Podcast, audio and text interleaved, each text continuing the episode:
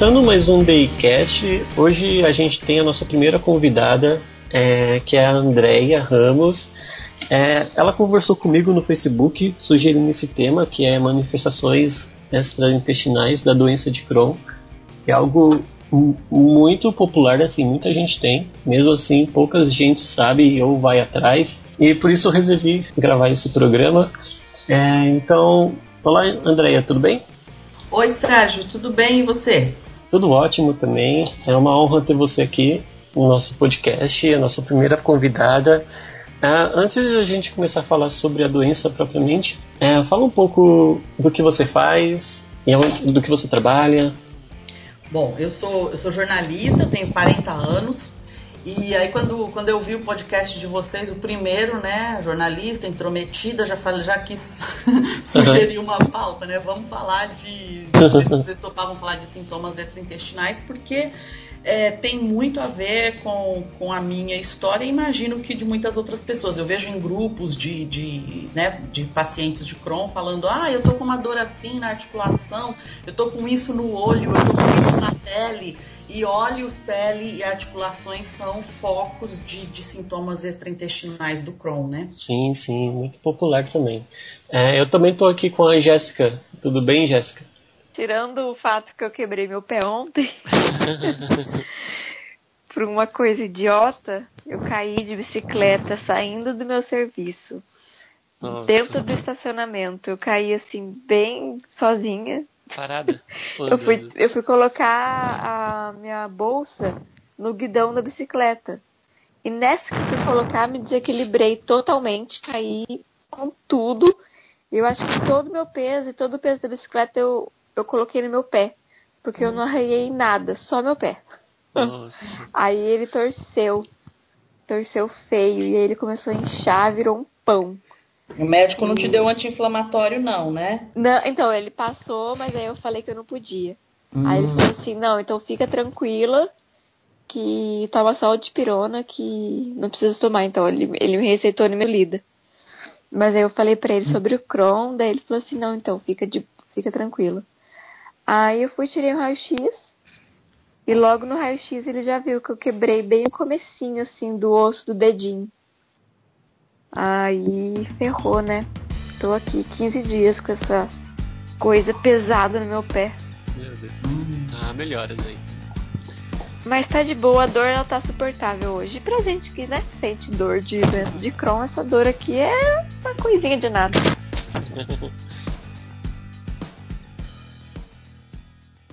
então tá, você tem. Há quanto tempo você tem a doença de Crohn? Ó, que eu, que eu me lembre, né, dos primeiros sintomas, ah, foi mais ou menos em 90 e 98. Então, 19 anos. Nossa, bastante tempo. É, só que aí eu levei 10 anos para ter o diagnóstico, 9, 10 anos, porque meu diagnóstico foi em 2007. Ah, sim. E isso foi por causa justamente dos sintomas extraintestinais, porque assim, uma pessoa hoje que tem é, diarreia, perda de sangue, fraqueza, já é difícil você ter o diagnóstico rápido assim da doença de Crohn, mesmo esses sintomas clássicos. No seu caso, você acha que esses, não sei como foram os sintomas, isso ajudou para o seu diagnóstico ser um pouco mais tarde? Como é que foi você conseguir esse diagnóstico? Não, foi assim. Na verdade, é, eu sempre, eu sempre. Aí por volta de 98, como é que as coisas começaram? Eu comecei a ter diarreia, mas não era uma diarreia sequer que, é, que me, me, prejudicava, que me, me impossibilitava de trabalhar. Uhum. E como eu sempre tive intestino muito preso, muito preso, muito ressecado, é, a gente até comemora, né, quando tem diarreia. Aí, é, e como não era também uma diarreia que me preocupava, né? Como eu falei, não me dava fraqueza, enfim, era só diarreia algumas vezes ao dia. O que, que você acha? Você acha que você comeu alguma coisa, né? Que provocou aquilo, logo passava, ok. Ok, isso foram alguns episódios raros lá para entre 98 e 99. Em 2002, eu tive o primeiro eritema nodoso. O que é eritema nodoso, para quem não sabe? É como se fosse uma picada de pernilongo. Ela vai crescendo ao longo do, do, do, dos dias e também vai aumentando a quantidade. Esse eritema eu comecei a ter ele do joelho para baixo. Ah. Aí a primeira vez que eu tive, em 2002, foi. É, não lembro nem se eu tive inchaço. Ele não, não se transforma em pus, não, não estoura como uma espinha. Fui a vários médicos, porque foram vários, várias manchas dessa é, ao longo do, dos dias, né? Eu tive sim um pouco de inchaço, só que eu conseguia andar, eu andava assim, mais de. Eu sempre gostei muito de andar e tal. Eu ia até o hospital, ia até o médico, voltava andando dois quilômetros, um negócio assim e tal. Tudo bem. 2002. Em 2005, ah, e assim, o que, que eu lembro na época? Eu estava passando por um estresse muito grande no meu trabalho, muito uhum. grande. Eu queria sair do meu trabalho, não podia sair. 2005 eu tive um estresse muito grande também no início do ano, lá para maio. E aí eu lembro que em novembro, dezembro, a minha perna estava cheia de eritemas, muito inchada, mas muito inchada mesmo. O meu pé inchou bastante e tal, ainda não sentia dor. Em 2007, é, eu estava no trabalho, um dia comi pizza com os meus colegas, comecei a vomitar, vomitar, vomitar, uma coisa que não, não passava. Ninguém teve a mesma coisa que eu. Falei, então não deve ter nada de errado com a pizza, né? Fui pro hospital, fizeram um exame de sangue, me deram um soro. Aí no exame de sangue, a moça falou assim: você tem infecção urinária, de garganta, alguma coisa assim? Não, porque seus leucócitos estão lá em cima. Uhum. Tá. Aí, nesses anos anteriores, depois eu fui descobrir que eu tinha tido diarreia também, perto de, do, do, do, mesmo tempo assim que eu tive eritema nodoso, mas de novo, não era uma diarreia que me impedia de fazer nada, não era uma quantidade, nem aquela urgência de ir ao banheiro, é. não me impedia de fazer nada, eu nunca relacionei. Você nunca, é, entendi, entendi. É isso que eu ia te perguntar, você não relacionava elas, né? É, de jeito nenhum. E fui a médicos, fui em reumatologistas, sempre falava, ah, será que é lupus? Será que é lupus? Uhum. Nesse episódio aí da pizza, que eu fui pro hospital e tal, na sequência eu sofri um acidente de carro. Aí não foi grave e tal, mas enfim, né? De novo, exame, não sei o que lá e tal. Fiquei de um dia pro outro no hospital. De novo, estranharam essa alta é, nos meus leucócitos, né? Leucócitos. Que alta nos leucócitos indicam, acho que é infecção, né? Uhum. Não sei se infecção ou inflamação, mas enfim. Um dia comentei com uma amiga minha que tinha acabado de se formar em medicina numa conversa por telefone, ela não estava nem com diploma ainda. Falei, Poliana, eu tô sentindo isso, isso e isso.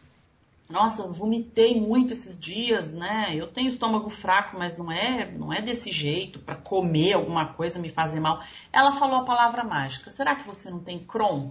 Você já ouviu falar? Eu falei, ah, eu acho que sim, mas se eu ouvir falar, não sei o que, que é.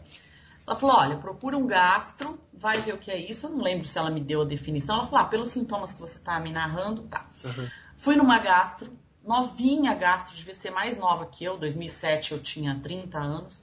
Aí a gastro falou assim: me pediu é, colono, vários outros exames e tal. Quando eu voltei lá, a secretária falou assim para mim: Ah, você teve aqui, não sei que ano, sei lá, 2002, 2005, você teve aqui com diarreia. Eu nem lembrava disso. Aí, gente, eu juntei tudo, né? Bom, aí nessa médica, ela no dia que ela pegou o, o, a minha colonoscopia, minha colono tava horrível, horrível. Enfim, né? Colono de quem tá em crise. Uhum. É, com assim é, é, é, nomes muito feios, sim, né? Sim. úlcera, úlcera esofágica, ulceração, não sei o que, intestino inflamado com sintomas característicos de, de doença de Crohn. Né? Nunca tem um, um, um diagnóstico fechado. Sim. Aí voltei nessa médica, a médica começou a pegar livros de medicina. Aí depois eu pensando, né? Falei, gente, ela não sabia como tratar Crohn. E como eu falei, na época eu tinha 30 anos, ela devia ter uns 26 anos. Uhum. Bom, aí eu não gostei dessa médica, ela me passou prednisona, me passou antibiótico e me passou, acho que mesalazina também, não me lembro se ela me passou mesalazina, eu acho que sim. Bom, aí não gostei dela, um dia eu precisei de um atendimento dela, estava com uma dúvida em relação ao medicamento, ela não me atendeu, eu também achei que ela não estava muito preparada, fui embora, fui procurar outro médico. Aí essa médica então fez o diagnóstico, eu não não estava satisfeita com ela.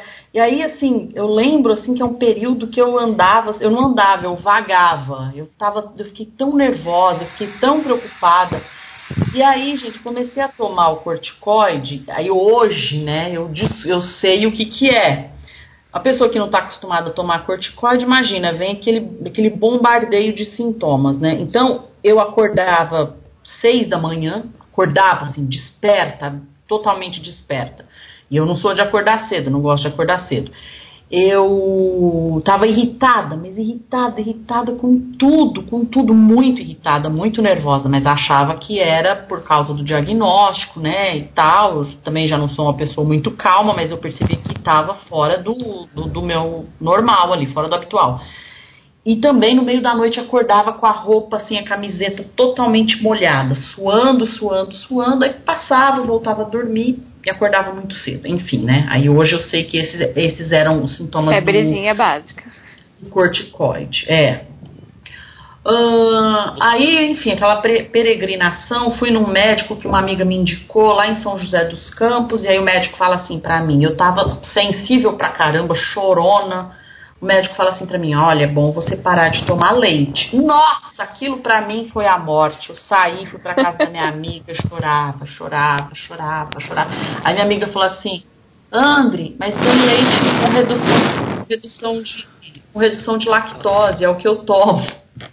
Falei, ah, é verdade. Bom, aí, gente, achei, comecei a procurar, procurar em São Paulo, associação, a internet aí ajuda bastante, né? Achei um médico, um médico que é o papa do Crohn no Brasil, não sei o que, uma consulta caríssima, caríssima, na época era 800 reais a consulta dele, não sei o que, num bairro super chique aqui em São Paulo, porque esse médico de São José dos Campos falou assim para mmim, olha, Andréia, é bom você ir num médico que conheça a doença, não escolha o médico pelo seu plano de saúde, não, você precisa de um médico para é, te ajudar com essa doença, um médico experiente com isso. Isso é bom a gente falar para as pessoas, né? E isso não existe só na, na, na, rede particular, não. O médico existe na rede pública também. Hoje eu me trato de um médico que é tido como o papa do Crohn. Hoje eu me trato com um médico na rede pública de saúde, mesmo tendo plano de saúde, porque também é um médico, é, né? Porque também é um médico reconhecidamente importante é, no tratamento de doença inflamatória intestinal. Por que, que eu saí desse médico que é caríssimo? Porque toda vez que eu ia lá, naquela época eu até podia pagar, hoje eu não poderia. Toda vez que eu ia lá, eu me sentia assim, desassistida. Ele queria ficar falando dos congressos que ele tinha participado. Uhum. Ele falava assim para mim: ah, seu Crohn é um Crohn michuruca. E realmente uhum. é, gente. Pelo menos naquela época era, hoje ele tá um pouco mais agressivo. Só que eu chorava, eu chorava nas consultas, eu chorava, eu não me conformava. E até hoje eu fico muito sensível quando eu tenho uma uma crise, sabe? É medo, né? Entendo. né? Porque, é medo. Uhum. É, porque você vê o seu corpo debilitado. Você, eu não, eu não tenho fraqueza, eu não tenho uma diarreia absurda, continua assim. Mas as minhas crises hoje, elas, elas incidem muito sobre as articulações. Nessa minha crise de 2007, eu andava muito devagar. Em 2015 eu tive uma crise pior que eu tive até hoje. Eu comprei uma bengala e foi a melhor coisa que eu fiz porque aí você é mais respeitado no transporte público, não corria, corria um risco menor de ter uma torção, meu, meu, meu, minhas articulações estavam tão fracas do tornozelo que eu tinha medo de ter uma torção. E eu sou uma pessoa sedentária, você imagina uma pessoa que não pratica exercício, tem articulação fraca, se ela tiver uhum. uma torção, né, o que, que vai, o que, que vai acontecer? Não tenho mais 20 anos também, né? Enfim, do tudo colabora para que uma coisa não muito boa aconteça. Comprei uma bengala. Ai, gente, é isso. Então, de 2007 para cá, do diagnóstico para cá, eu tive algumas crises, como. E, e, assim, é, Sérgio e Jéssica, as minhas crises estão sempre, sempre, sempre pouquíssimas, acho que umas duas, que eu não relacionei a episódios de estresse que aconteceram meses antes. Quatro. É, a quatro, gente também tem essa relação. É, eu também... Não tenho crise, crise de Crohn à toa, assim, sabe, do nada. Você começou a ter esses sintomas extra intestinais, né? E quais, quais uhum. eram eles? Então, eu não relacionava com a diarreia, né? Nessa, quando eu tive diagnóstico, essa primeira médica aí, que, que eu já fui para ela com a palavra Crohn, entendeu? Não, não posso dizer que foi ela que, quem fez o diagnóstico, né? Quem fez o diagnóstico foi minha amiga recém-formada em medicina que me deu a palavra-chave. Maravilhosa, e... sua amiga. é, né? E aí, quando eu fui nessa médica, a, a secretária dela falou: Ah, você teve aqui em 2002 com diarreia. Aí eu hum, relacionei, eu lembrei, ah, naquela, no mesmo ano que eu tive é, eritema nodoso. Aí então relacionei é, é, né, a diarreia aos sintomas extraintestinais. Nessa crise que eu tive em 2007, que foi que me levou ao diagnóstico, eu tive tudo, tudo. O resultado da minha colonoscopia era aquela, né, aquelas palavras horríveis que eu já disse para vocês, ulceração profunda e não sei o quê. Uhum. com indícios, com sinais de, de, que se trata de doença de Crohn. E aí eu tive uveíte, eu tinha uma secreção nos olhos que não, não, não parava, parecia um pus mesmo. Nossa. Eu tinha então eritema nodoso, eu tinha muita dor no, no, esôfago, vários alimentos me faziam mal quando passavam, faziam mal assim, doíam né, o esôfago, tinha uma, uma úlcera ali. Diarreia pouca, no começo da, da, das crises eu tenho diarreia, mas depois ela vai embora, acho que sozinha, vai embora com corticoide. Aí na última crise que eu tive agora, que foi severa, depois eu tive mais uma, essa crise severa que eu tive em 2015, eu comecei a usar o, o Mira, o Adalimumab. Também já estava com esse médico com quem eu me trato agora no, no, no hospital público, o Dr. Idi Blanc, lá no, no Hospital Heliópolis. E ele vinha me acompanhando desde 2014. Eu, de 2013 até 14, eh, quer dizer, 2013 até 15, eu fiquei sem medicação. Troquei de médico, fui fazer um intercâmbio na Austrália. Quando eu troquei de médico aqui, ele falou assim: Não, a sua colonoscopia tá limpa, você não tem Crohn. Quem disse que você tem Crohn? O médico falou um monte de ah. coisa. Falou que eu não tinha que tomar mesalazina direto, que a dose que eu tomava era muito Nossa. alta. Enfim, depois outros médicos falaram para mim que ele falou uma grande besteira, que a dose de mesalazina que eu tomava era ok. Só que aí, então, aí quando eu fui me tratar com o Ediblan, ele falou assim: eu preciso te observar. A cada três meses eu ia lá, contava como é que eu estava, não sei o que, até que eu tive uma crise.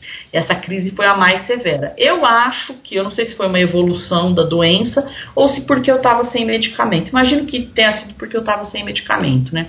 E de lá pra cá, gente, assim, infeliz, felizmente eu continuo sem ter sintomas gastrointestinais. Eu como de tudo tudo, Ai, tudo, tudo, tudo, tudo.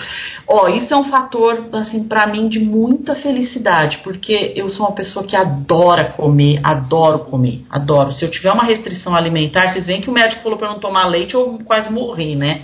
Hum. Não tomo leite com restrição de lactose, tomo leite comum, que eu sempre tomei, na casa. Uhum. Como o que eu quiser comer, nada me faz mal. Quando eu tenho diarreia, é uma diarreia porque eu comi alguma coisa muito gordurosa, uma feijoada, mas sintomas, é, sintomas gastrointestinais eu não tenho. Só que o que eu venho percebendo, desde que eu comecei o adalimumab, então eu acho que ele está segurando um pouco as minhas crises, mas vira e mexe eu tenho uma dorzinha é, é, é, articular.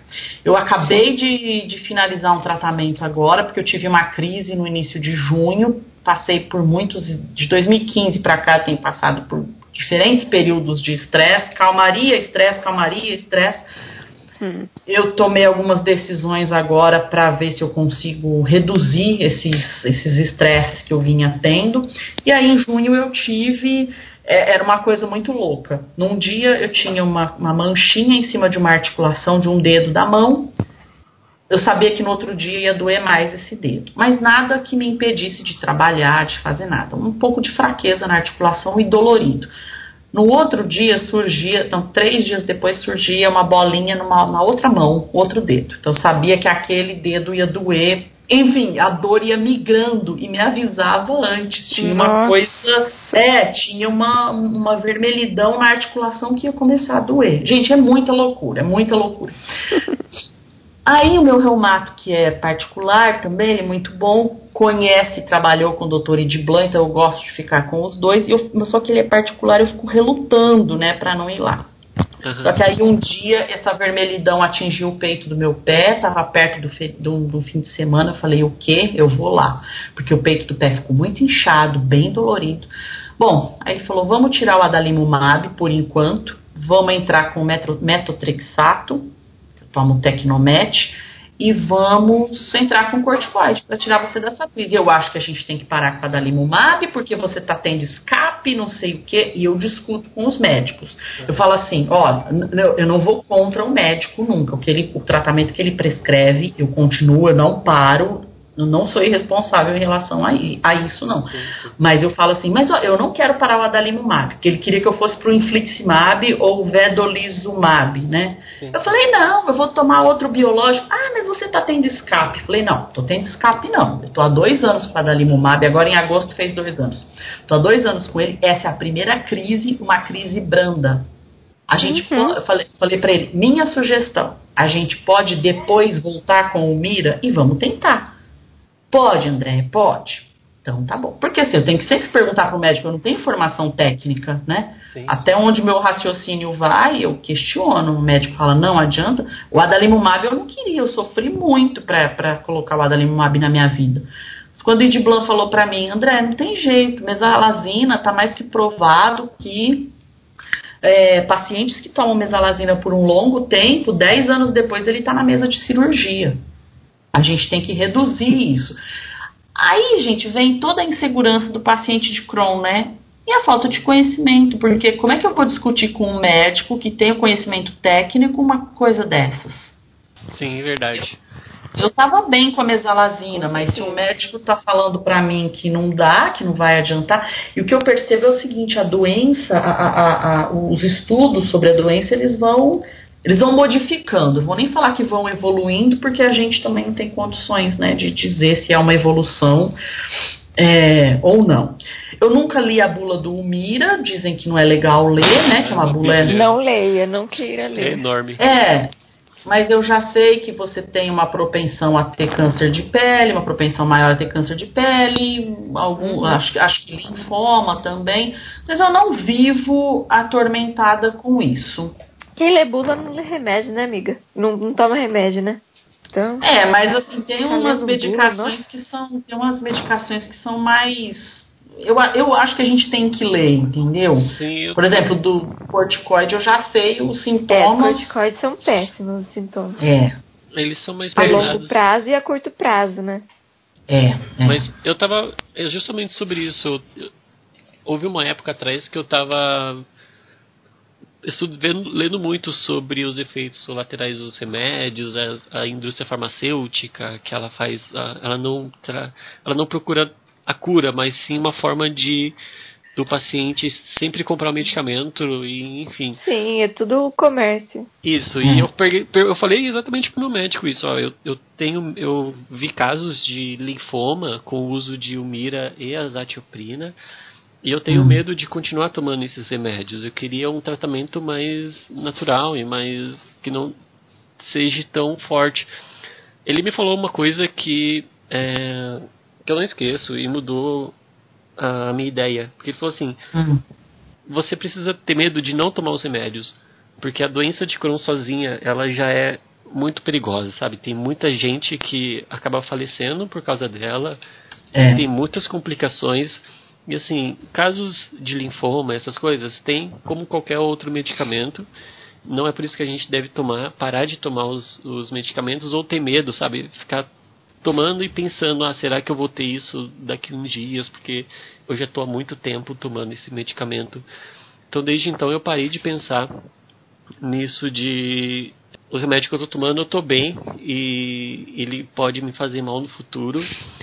É, eu, também, eu quero fazer um programa sobre tratamentos alternativos e eu até vou comentar uhum. isso, porque ele falou assim: é, existem três tipos de pacientes. Existe o primeiro, que é diagnosticado com Crohn, começa a tomar os medicamentos, lá, o mesalazina, e melhora, e vive bem, uhum. tudo certo. Uhum. Existe o segundo caso de paciente que ele é diagnosticado, ele começa a tomar mesalazina, não melhora, vai para Almira, não melhora, azatioprina, vedolizumab, Remicade, e não melhora, sabe? Nada faz bem para ele. Nesse uhum. caso, a gente sempre tem que procurar algum medicamento, alguma forma dele ficar bem. E tem o, ter, o terceiro caso da pessoa que é diagnosticada, ela toma mesalazina, o mira, ela fica bem, mas ela sempre acha que existe um medicamento melhor para ela. Então, por exemplo, quando, o vedolizumab é um medicamento novo que chegou esse ano do Brasil, ano passado.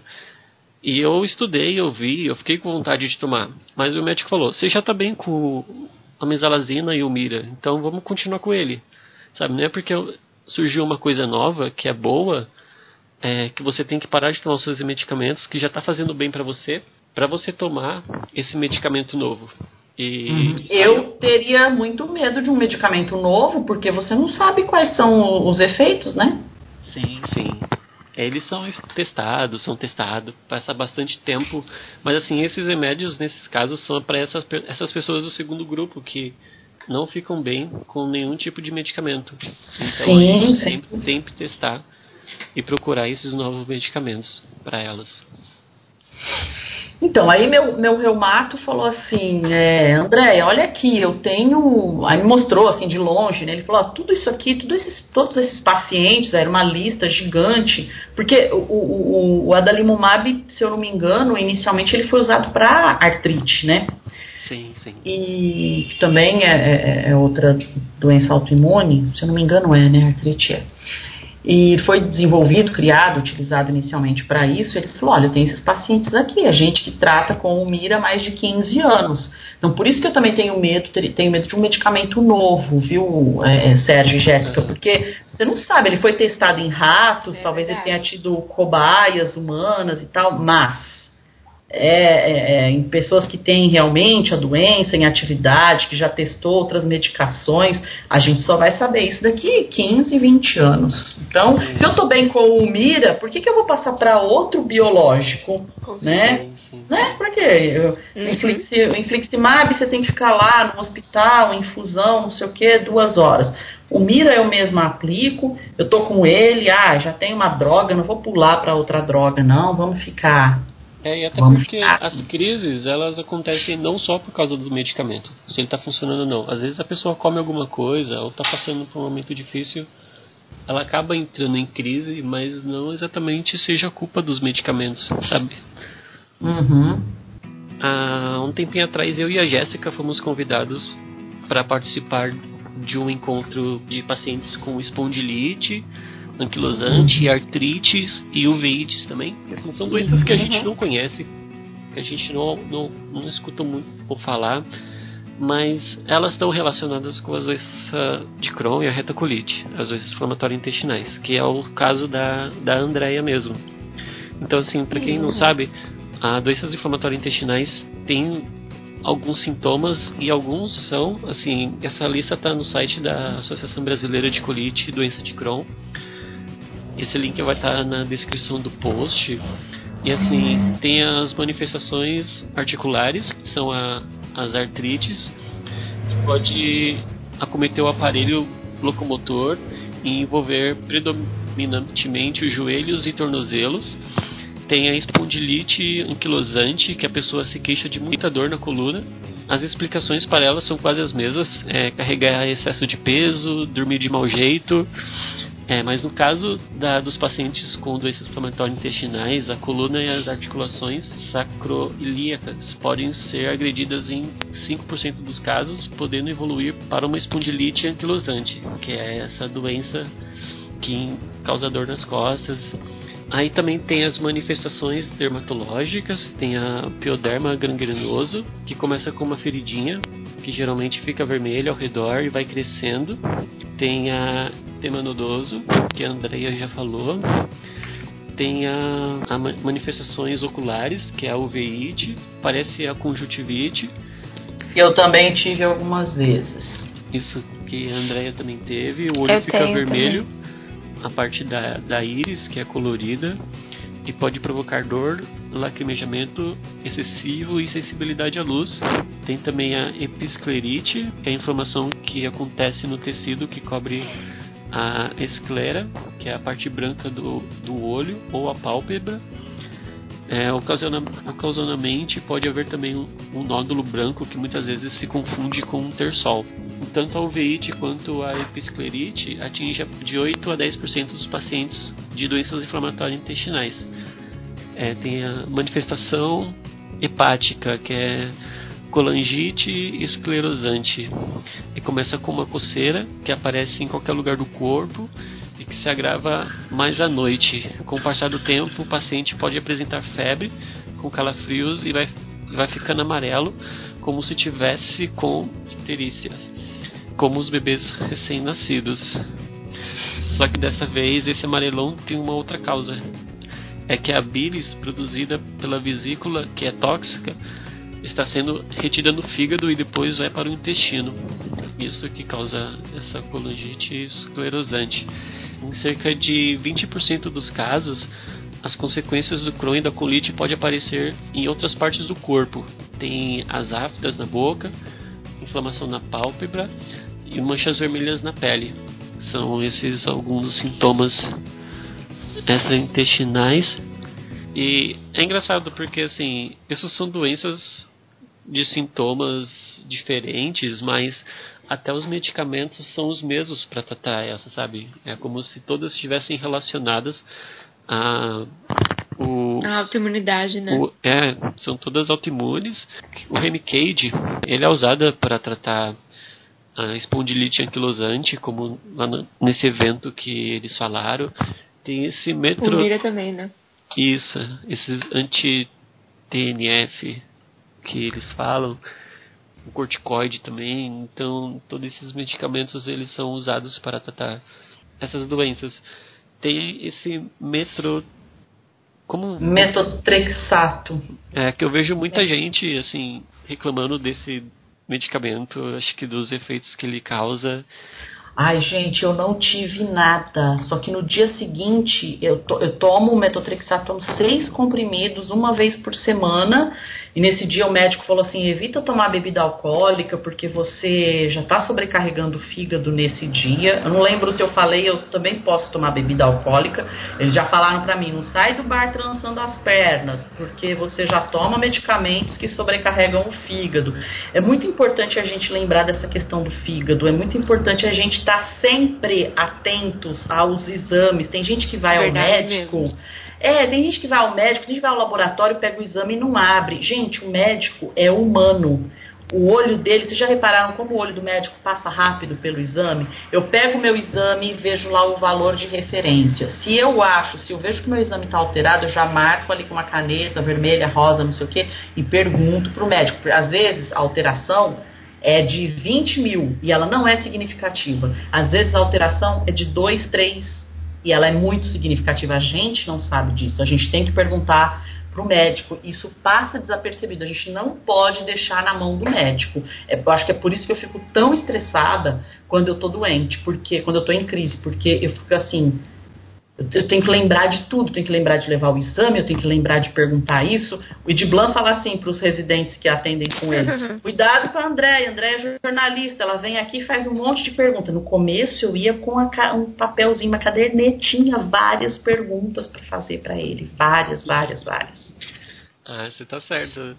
Porque assim, tá certíssimo tem paciente mesmo. que vai no hospital, é, o médico fala tal coisa, tal medicamento e ele sai, sabe? E mas assim, meu, é a sua saúde, é a sua vida, você tem que se informar, você tem que buscar informação, discutir com o seu médico, porque assim, ele não ele pode não ser a única fonte de verdade, às vezes ele pode discordar de outro é. outro médico que tem uma opinião que pode te ajudar e às vezes pode ter algum interesse, mas você tem que perguntar, sabe? É, e anotar isso também, por exemplo, amanhã mesmo eu tenho consulta eu já, já, já tenho, tô há três meses com essa consulta marcada e eu já sei o que falar, sabe, que pergunta também.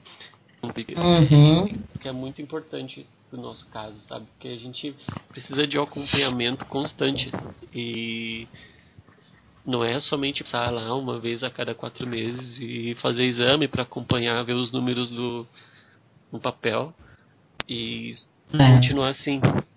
Sabe que é assim, eu eu me incomodo assim, não me incomoda mais tanto hoje, porque eu já aceitei, mas há dois anos que eu trato da doença de Crohn. Todo dia eu tomo misalazina, a cada 15 dias tomo um mira e também uma azatioprina.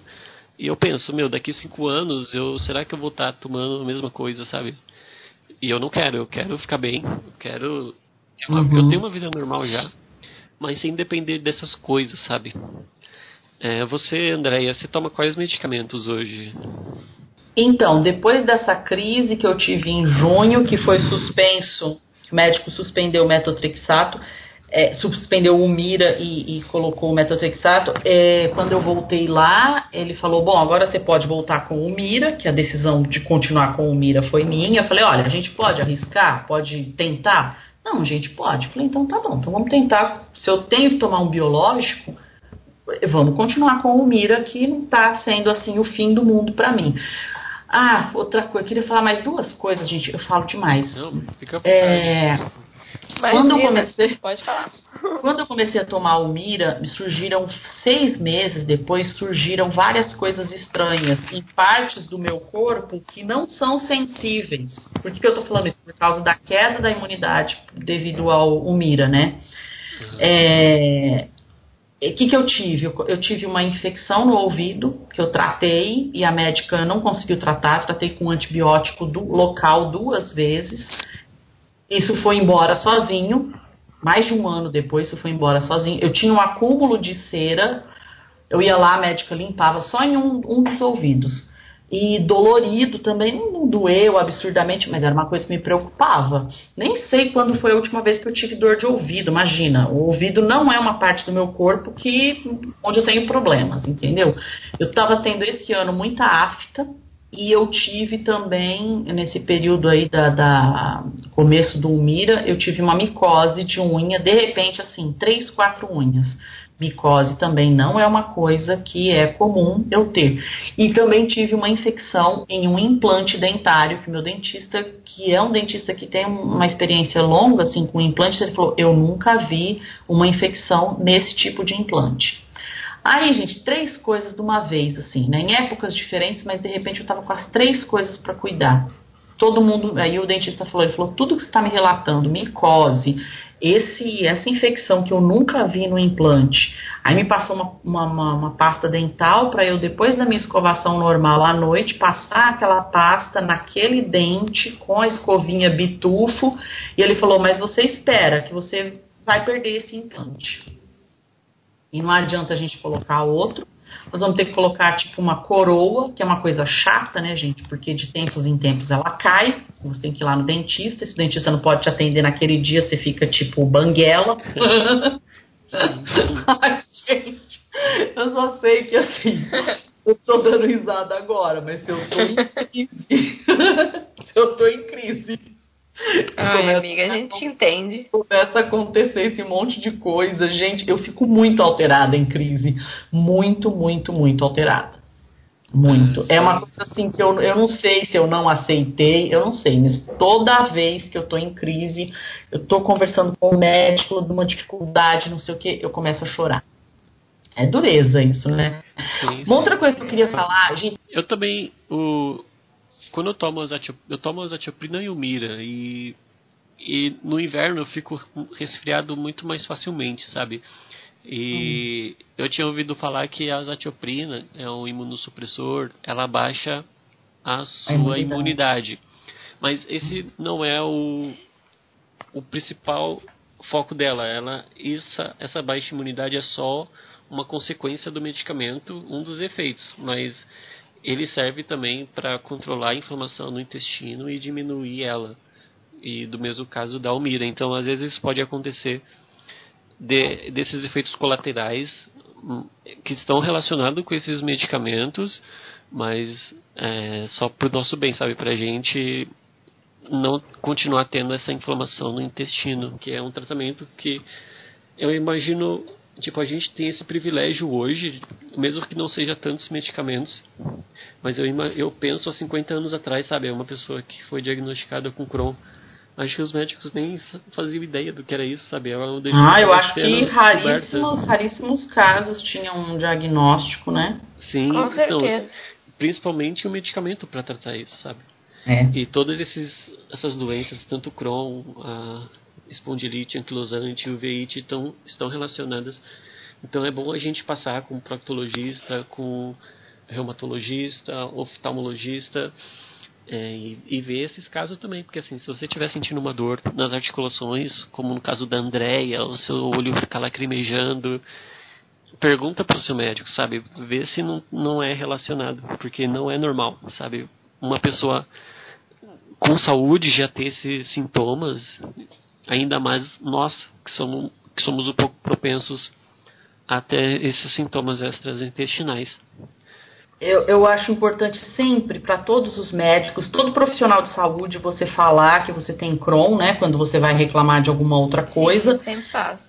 É, é, reclamar, é falar que você tem Crohn. A gente tem que lembrar também que não pode tomar os, os anti-inflamatórios é, não, não esteroides, né? Porque o, os corticoides são esteroides, são hormonais. Então, a gente só pode tomar em caso de inflamação só corticoide.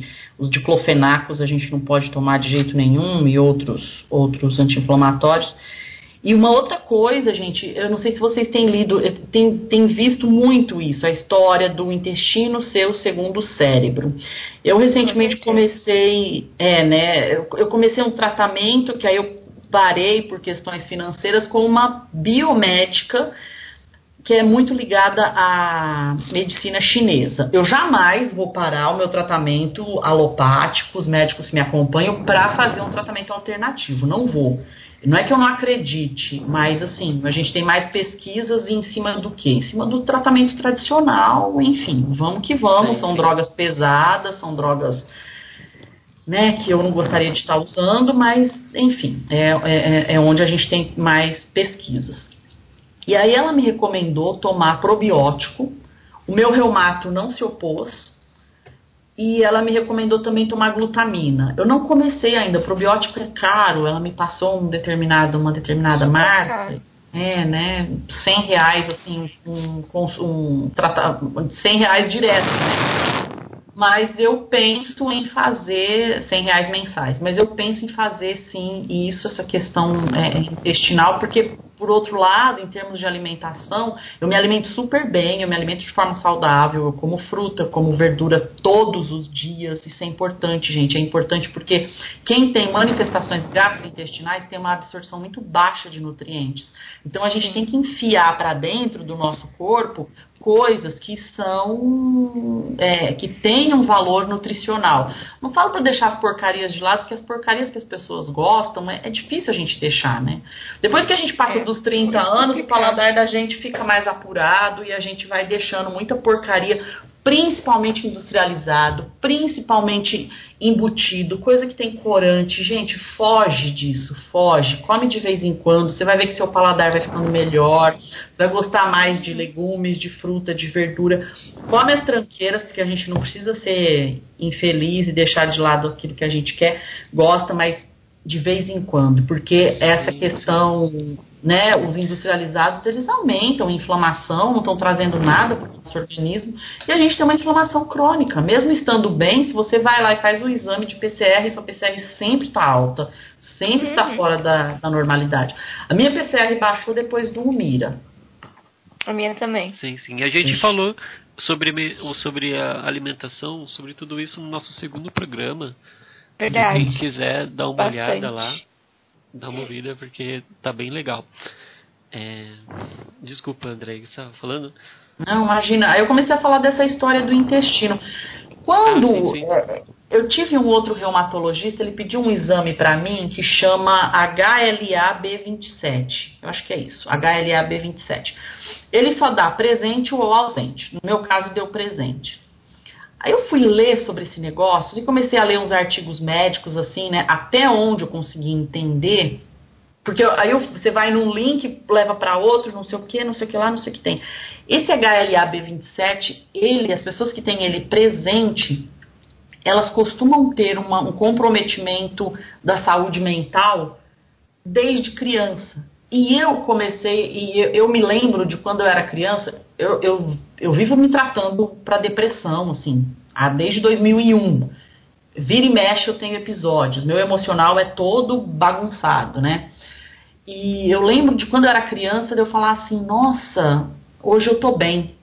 Porque eu tenho uma coisa que está sempre me incomodando, sabe? É como se fosse um garfinho sempre me espetando. Eu sou muito preocupada, eu fico descontente é, é, é facilmente. Por que, que eu tô falando isso, gente? Pra gente olhar as coisas de uma maneira global, né? O organismo da gente. Então, assim, um exame que um reumato me pediu, eu fui pesquisar o que era esse HLA-B27, até agora eu não, não, eu não vou lembrar o que, que é, mas o meu outro reumato falou assim, ele falou, não tenho dúvidas de que o seu tratamento, o reumato que eu tenho agora, eu não tenho dúvidas de que o seu tratamento é com o Mira, eu chorava, eu não queria o Mira, né? Não queria, não queria. Eu não tenho dúvida, porque você tem um HLA-B27 positivo, toda essa manifestação extraintestinal. Meu joelho, gente, dessa vez, em 2015, ficou enorme, mas enorme, de você não ver o joelho. Ele teve que fazer uma punção para tirar o líquido do joelho. Ele Nossa. queria fazer. É, ele que não doía. Doía as, as, outras articulações. Doía um dos joelhos e os, os dois tornozelos. E eu fiquei de bengala. Aí vocês veem, aí nesse, nesse período aí a diarreia já tinha ido embora. Então, a, mas eu tava com esofagite, uma esofagite feia, assim. Eu tinha que descobrir quais alimentos iam passar né, pelo esôfago e não ia arder, porque é, é, é, é tava com uma úlcera ali, qualquer coisa um pouquinho ácida ia me, ia me causar me causar dor. É, deixa eu só perguntar, hoje você trata com Procto e reumato, Andréia? É, é. Eu, eu, eu, eu, tive a sorte de encontrar esses dois aí que se conhecem. Na primeira crise que eu tive, o Procto me mandou para o reumato, porque ele falou: Eu não tenho, e seu caso é de reumato. E eu conheço ele, a gente vai conversar, não sei o que, vai lá. Pra vocês terem uma ideia, o reumato, isso é interessante falar. O reumato me levou lá no Hospital Heliópolis para fazer a punção lá, que era para a médica residente que trabalha com ele ver os meus sintomas, ver o meu quadro, que é um quadro raro. Pra você ter uma ideia, os dois os dois estavam do meu lado, assim, eles falavam assim: ah, tal coisa não é. Não, tal coisa não é porque ela não tem, não sei o é, que. Igual tal coisa é, é, exatamente. Eu me senti, eu me senti na, na, na sendo analisada pelo House. É, na mesa do House. É, não, tal coisa não é porque não sei o que, tal coisa. É... Aí ele, de repente, ele fala assim: será que é gono? Eu, ai meu Deus do céu, como assim?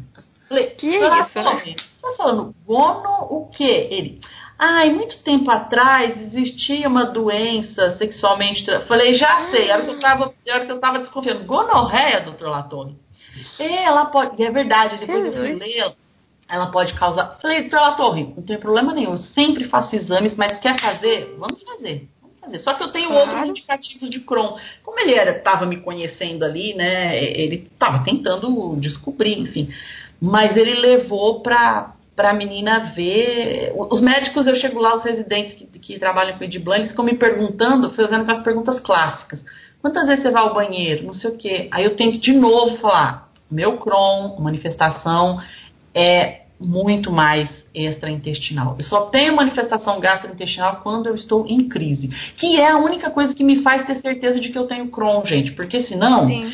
eu ia achar que eu tenho uma doença autoimune, mas é uma doença reumática, entendeu? Sim, uhum. sim, entendi.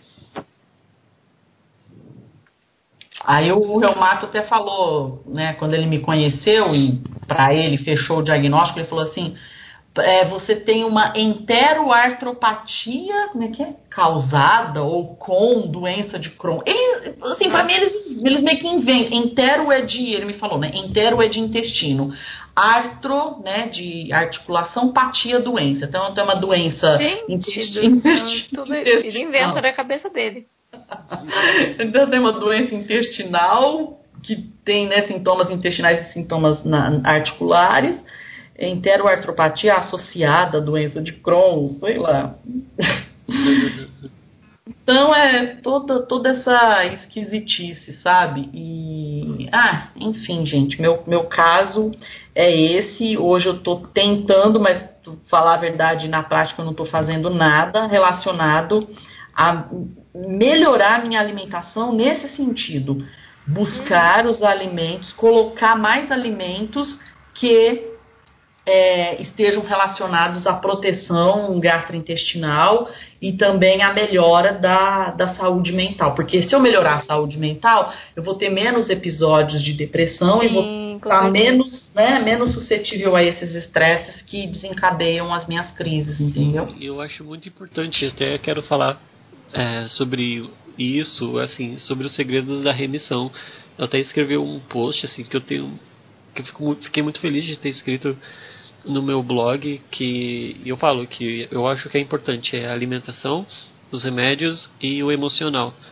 Essas três coisas se você Com certeza, pegar, esse post seu é maravilhoso. Adorei. É, eu vou deixar no link desse programa também, mas se você cuidar dessas três partes é, é muito importante assim sobre alimentação existe uma cadeia uma pirâmide alimentar assim que você deve consumir um pouco de cada reino alimentar cada grupo alimentar então, assim, tem as carnes, tem as proteínas, tem a gordura, mesmo elas podem fazer mal em excesso, que é o que geralmente as pessoas fazem. Elas invertem a, essa pirâmide, acaba comendo mais o que não pode e evitam o que elas deveriam comer, como por exemplo frutas, legumes, salada e acabam consumindo muita carne, muita gordura, muita proteína, muito industrializado, muito Burger King. Uhum. E isso acaba fazendo mal.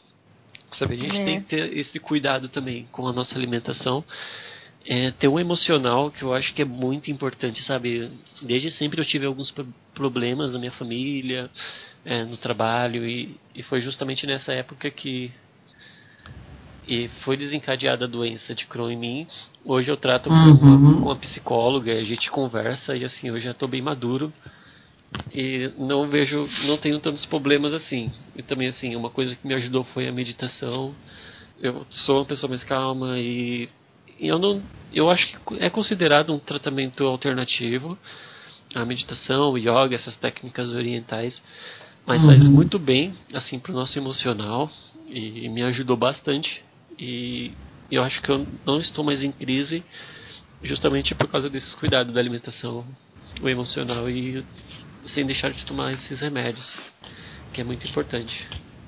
É, eu acho que a gente deve procurar, né, tudo que não vai é, contra o, o, o, tratamento que a gente está fazendo, Sim, que a gente sim. não sabe se é o melhor, né? Mas sim. eu vejo lá no, no, nos grupos no Facebook gente que fala assim: ah, eu entrei em remissão, faz dois anos que eu não tomo medicamento. Eu fiquei, gente, três anos sem medicamento, por, por, por orientação de um médico. E aí, quando eu tive uma crise, foi a pior crise que eu tive.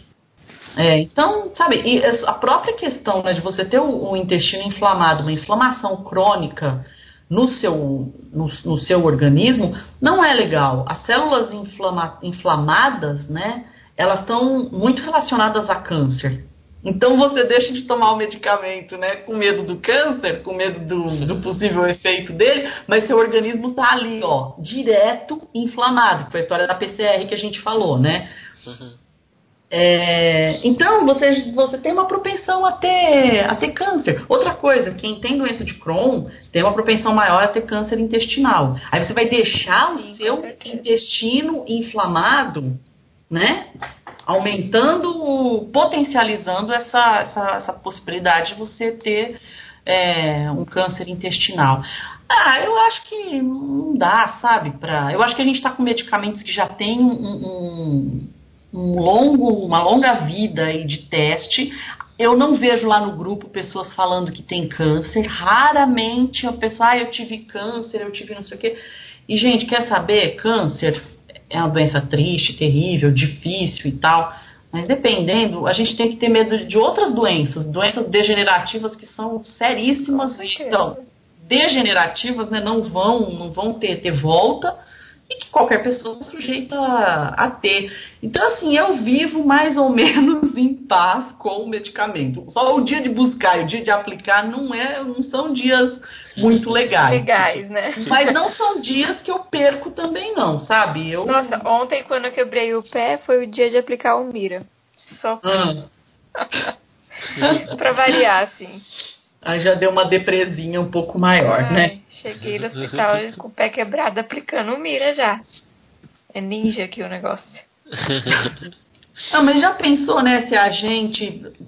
Eu sou, eu sou mais velha que vocês, mas ainda tenho muita coisa para viver. Imagina se a gente Opa, ficar claro. né, sofrendo por causa de uma doença que não, não tem muita explicação. Gente, é doença autoimune. A gente não vive, né? Se a gente é. ficar nessa pensando assim, a gente não tem vida. Não vive o emocional, a gente tem vai. que aproveitar, viver os, sim, os sim. momentos que a gente consegue, né? Sem dor, sem. Que a é gente é consegue aproveitar a vida um pouquinho. Eu, eu passei a pensar assim, que me ajudou. Assim, talvez a pessoa que vai ouvir isso é, ajude ela também, porque ela não tenha pensado dessa forma, porque assim, a doença de Crohn, ela é autoimune. Então, primeiro, a uhum. gente não tem culpa de ter. Uhum. E a gente tem. Então, assim, eu gosto de comparar a doença de Crohn com a nossa namorada, sabe? Ou a nossa esposa. Porque, assim, a gente sempre uhum. vai viver com ela. Independente da gente estar tá bem ou não. Então, assim, já que não tem jeito, eu tenho uma doença de Crohn e não tem cura ainda, então o que eu posso fazer é viver da melhor Aceitar forma com ela. os defeitos e as qualidades, né? Sabe? Assim, eu, eu vejo, eu tô há dois anos com ela, eu conheço bem ela, sei o que eu posso comer ou não. E assim, às vezes ela fica irritada e acaba atacando alguma crise, a gente discorda em algumas coisas.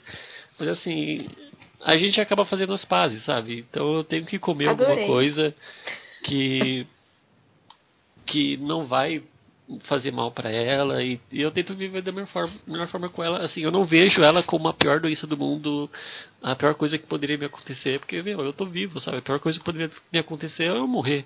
É morrer, e, lógico.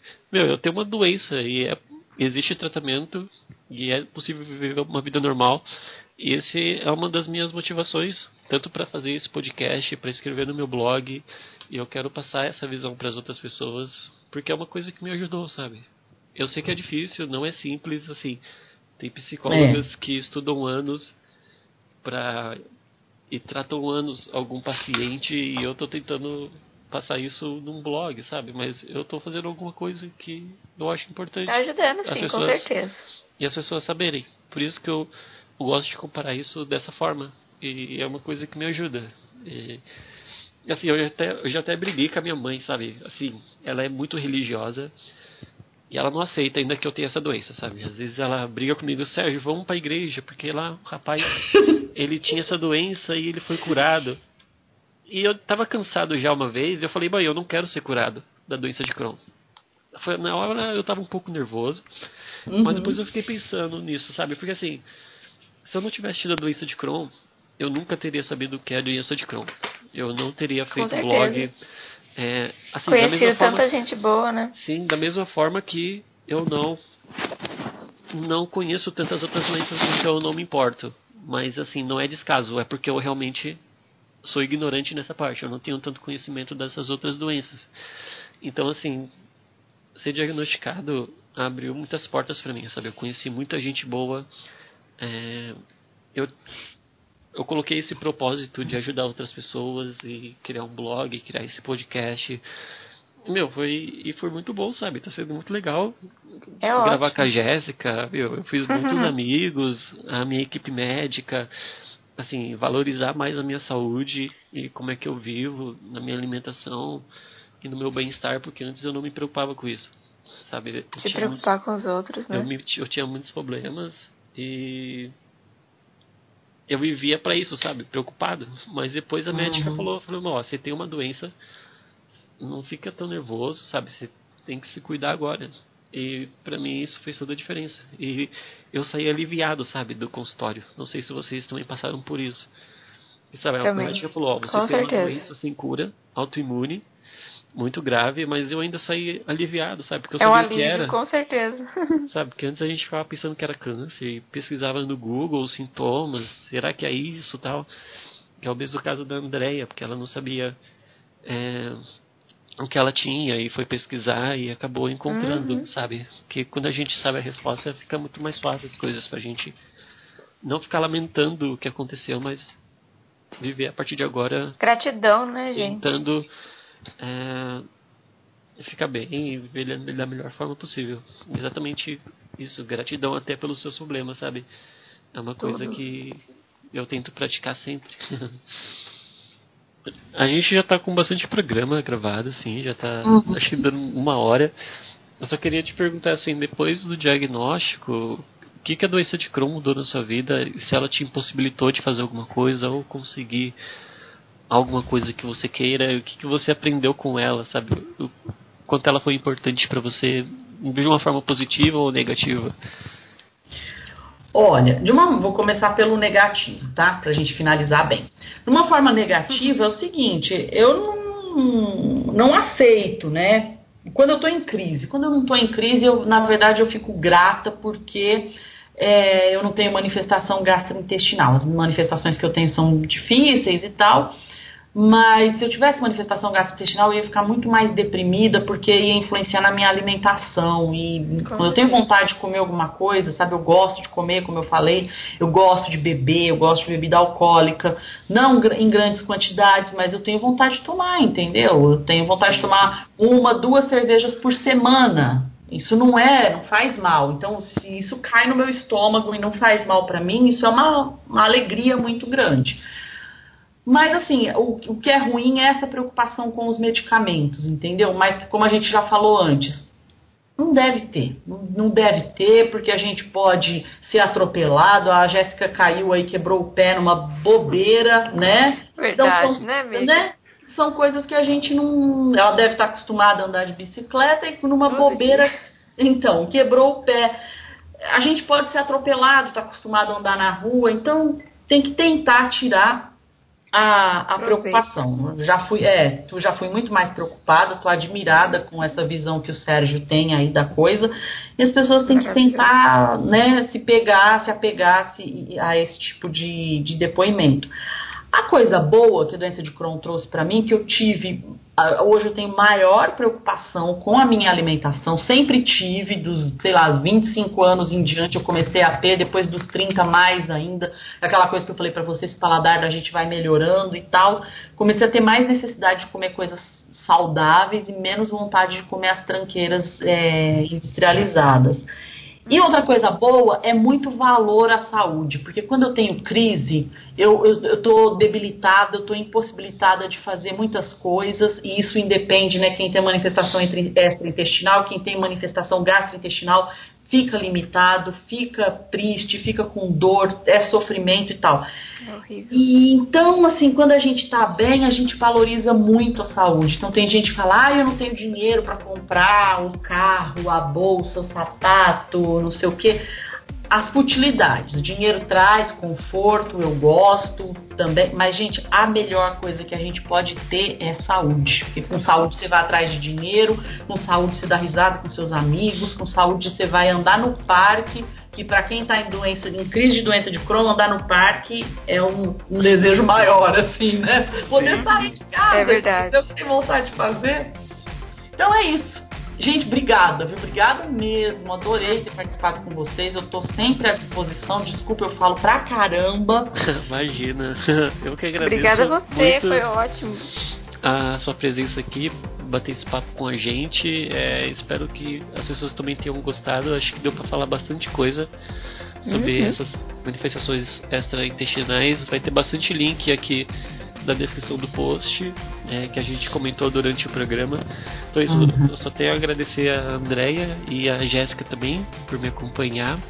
É, acho que é isso então. Então, uh, até daqui duas semanas. Tchau, tchau. Falem até daqui tchau, duas gente. semanas. Tchau.